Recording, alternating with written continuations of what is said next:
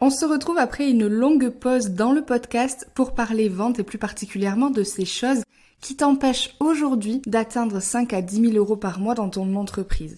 Alors c'est un vaste sujet, il y aurait énormément de choses à dire là-dessus, mais aujourd'hui je vais vraiment me concentrer sur ces trois choses qui me sautent aux yeux et qui clairement t'empêchent aujourd'hui d'avancer, te freinent considérablement dans ta progression vers plus de chiffre d'affaires dans ton business. Sans plus attendre, première chose, chercher à travailler toujours plus pour faire plus au lieu de chercher à faire plus en travaillant moins. Souvent, quand on cherche à faire davantage de chiffre d'affaires, et notamment lorsqu'on démarre, lorsqu'on est en début ou mi-parcours entrepreneurial, on a tendance à vouloir faire toujours plus, travailler plus d'heures, faire plus de prestations, avoir plus de clients, aller chercher toujours plus gros et donc toujours plus de travail finalement pour toi. Le but ici, c'est pas du tout d'aller se tuer à la tâche en travaillant bien trop d'heures, en travaillant le week-end, en travaillant la nuit, etc. Et ce serait même contre-productif à long terme. L'idée, ça va être plutôt de chercher à améliorer tes résultats tout en réduisant ton temps de travail. C'est chercher l'efficacité et la rentabilité. Être dans cette logique-là,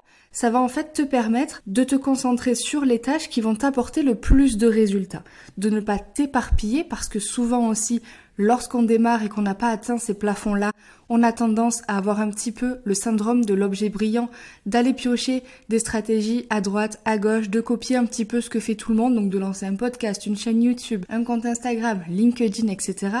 Au final, on éparpille ses efforts on s'éparpille complètement et au lieu de concentrer tous ses efforts à un endroit et d'avoir des résultats avant d'aller élargir son action, on éparpille un peu nos efforts et donc ça prend beaucoup plus de temps et inévitablement vous avez moins de chiffre d'affaires. Donc là, le but, ça va être d'entrer dans une logique où on va venir se concentrer sur les tâches qui apportent le plus de résultats.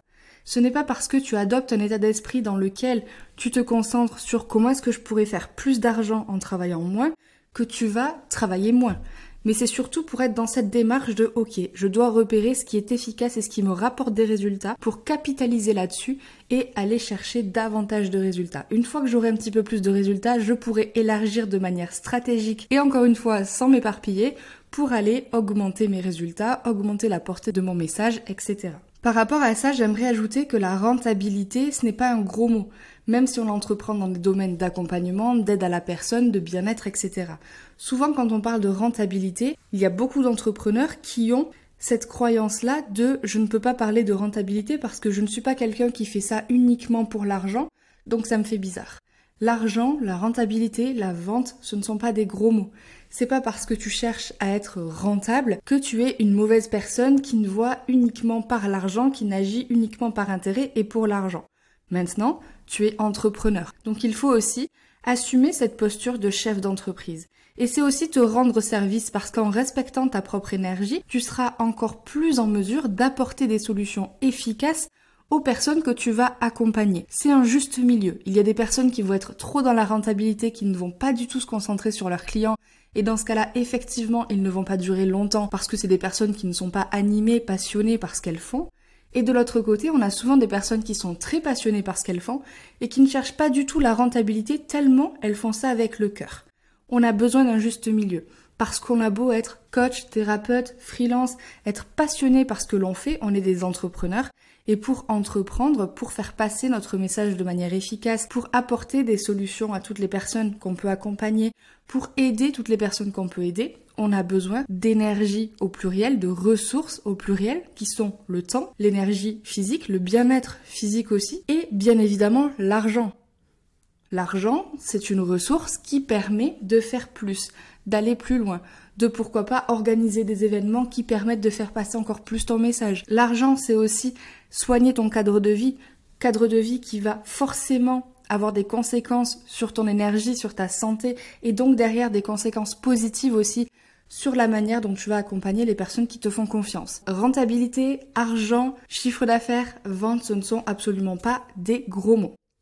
Dernière parenthèse par rapport à ça, au niveau de la culture de l'effort, il y a une croyance dans l'entrepreneuriat qui est pour faire plus de chiffre d'affaires, tu dois travailler dur, faire des sacrifices, ne pas compter tes heures, etc. Alors effectivement, avec cette culture-là, si tu passes ta vie à travailler, si tu passes 70 heures par semaine à bosser, que tu ne comptes pas tes heures, que tu ne fais que ça la tête dans le guidon, tu finiras inévitablement par avoir des résultats. Cependant, le problème qu'il y a avec ça, c'est que souvent, tes résultats vont faire le yo-yo, ça ne sera pas stable et tu risques un jour de complètement arrêter ce que tu fais parce que tu seras épuisé, en manque d'énergie, en burn-out, parce que tu perdras ta créativité et que tu vas te perdre tout simplement dans cette logique de j'ai toujours la tête dans le guidon, tu vas perdre le sens aussi de ton activité parce qu'à la base je pense que si on a choisi d'être entrepreneur c'est pour avoir la liberté, liberté de temps, liberté de mouvement, liberté financière, oui également. Mais si tu as la liberté financière mais que tu es en prison dans ton business, je ne suis pas sûre que ça puisse répondre à ta vision. Si c'est le cas, c'est ok, mais je ne suis pas sûre que c'est ce qui correspond à la majorité d'entre nous. Donc bien penser à ça et toujours se rappeler qu'en business, il peut y avoir des grosses périodes de rush, il peut y avoir des semaines où effectivement on va pas compter nos heures, etc. Mais ça ne doit pas, selon moi, être tout le temps ça. Parce que sinon tu risques effectivement de t'épuiser, etc. Deuxième chose qui t'empêche d'atteindre les 5 à 10 000 euros par mois dans ton entreprise, c'est tes croyances à propos de la vente et de la communication. J'entends extrêmement souvent je ne sais pas ou je ne veux pas vendre, je ne suis pas une vendeuse, je ne veux pas déranger, je n'ai pas envie de passer pour une vendeuse de tapis, je n'ai pas envie de communiquer, je n'ai pas envie d'être visible sur les réseaux sociaux, etc. La vente, c'est pas quelque chose de négatif, encore une fois. Et à partir du moment où tu as quelque chose à vendre, que ce soit une séance de coaching, un accompagnement, une prestation de service, des produits digitaux, peu importe, à partir du moment où tu as quelque chose à vendre, tu es une vendeuse. Pas que, mais c'est une casquette qui fait inévitablement partie de ton activité. Lorsque tu décides d'être à ton compte, lorsque tu décides d'être entrepreneur, à partir de ce moment-là, tu mets obligatoirement la casquette de vendeuse. Et ce n'est pas du tout péjoratif, encore une fois, ce n'est pas négatif. C'est simplement que pour faire vivre ton activité, ton entreprise, pour faire rayonner finalement tout le bien qu'elle a apporté, tu as besoin de vendre. Vendre, c'est aussi mettre la lumière sur ta ou tes solutions. C'est donner l'opportunité à tes potentiels clients de résoudre leurs problématiques. Je pense que la vente, c'est le domaine où il y a le plus de croyances limitantes le nombre d'entrepreneurs qui sont complètement bloqués avec la vente, qui n'osent pas parler de leur offre ou qui en parlent très rapidement avec un petit témoignage et qui espèrent que quelqu'un les voit et clique sur leur lien, malheureusement, il y en a des tonnes. Et ce n'est pas une fatalité, c'est des choses sur lesquelles on peut travailler. Et c'est aussi apprendre que la vente, elle peut se faire de centaines de manières différentes.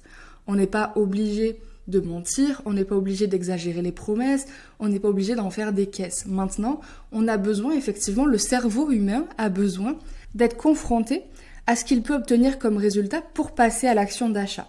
Il a besoin d'avoir un minimum d'urgence, alors on n'est pas obligé de tomber dans la culture de la peur de manquer une opportunité, etc., tout ce qui est faux mot, mais du moins le cerveau humain, pour passer à l'action, a besoin à minima de savoir se projeter, de pouvoir imaginer les résultats qu'il peut obtenir avec une offre. Et ne serait-ce que ça, on est déjà dans le marketing. Mettre en avant des arguments pour expliquer pourquoi l'offre que l'on propose peut changer véritablement quelque chose dans la vie de ces personnes-là. On est déjà dans le marketing. Et vous voyez que finalement, c'est simplement mettre la lumière sur l'offre que l'on propose, la solution efficace que l'on propose à ces personnes-là. C'est juste ça, c'est faire en fait le travail à leur place, le travail de réflexion qui est ok, qu'est-ce que cette offre peut m'apporter? Est-ce que j'en ai vraiment besoin maintenant? Et souvent aussi ces personnes-là, elles aussi ont leurs croyances et du coup, face à nos offres, elles se disent non mais je le ferai plus tard, alors que c'est quelque chose dont elles ont besoin de manière urgente. Et finalement, c'est aussi leur rendre service que nous faire ce travail-là derrière, de leur expliquer pourquoi c'est maintenant, pourquoi est-ce qu'il faut passer à l'action, pourquoi est-ce que au bout d'un moment il faut se faire accompagner lorsqu'on est bloqué, etc. Ça c'est du marketing, ça c'est de la vente.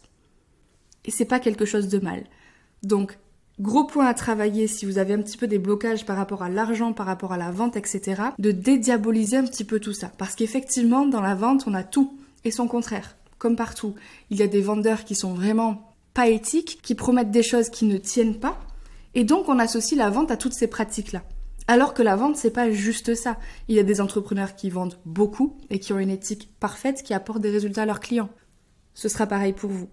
Mais dans tous les cas, vous avez besoin de vendre pour avancer, pour faire vivre votre entreprise, pour faire vivre aussi vos solutions, pour mettre en lumière votre message et tout le bien finalement que vous avez à apporter à vos clients. Troisième et dernier point, être trop dans la réflexion et pas assez dans l'action.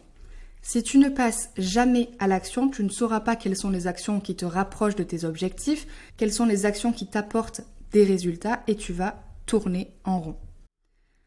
Je vais prendre un exemple. Rester bloqué deux, trois mois sur l'histoire du client idéal sans jamais aller au contact de sa cible, sans jamais aller tester ses offres, sans jamais aller essayer de vendre, essayer de communiquer, essayer de mettre des choses en place, c'est non. C'est aussi une forme de déni, de fuite face au fait de se lancer pleinement, de réussir, d'être mise en lumière et d'avoir aussi des clients. Il y a peut-être des croyances derrière tout ça, comme la peur de ne pas être à la hauteur, la légitimité, ou encore la peur de réussir et d'être vu, reconnu, etc. Donc à chaque fois, de toute manière, à chaque étape dans l'entrepreneuriat, il y a tout un tas de croyances qui peuvent entraver votre chemin. C'est normal, on passe tous et toutes par là. Pour avancer, on a besoin de venir travailler certains points, de venir dégommer certaines croyances. Et c'est ok si aujourd'hui vous avez ces croyances-là. Simplement, il faut savoir les reconnaître et travailler dessus. Il y a vraiment énormément d'entrepreneurs qui sont bloqués en fait dans la phase de réflexion. Au bout d'un moment, pour avancer, il faut tester.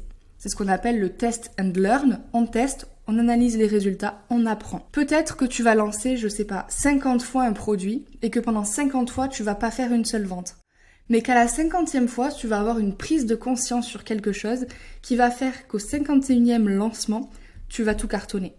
Ça, c'est vraiment hyper important et le point commun entre tous les entrepreneurs qui réussissent, moi y compris, je me mets dans ce lot-là, c'est qu'on est passé à l'action et qu'on a testé massivement des choses. J'ai déjà fait des lancements qui ont complètement foiré, j'ai déjà fait des actions marketing qui n'ont eu aucun résultat, j'ai déjà fait des collaborations que j'ai regrettées. Il y a plein de choses que j'ai pu faire qui n'ont pas fonctionné.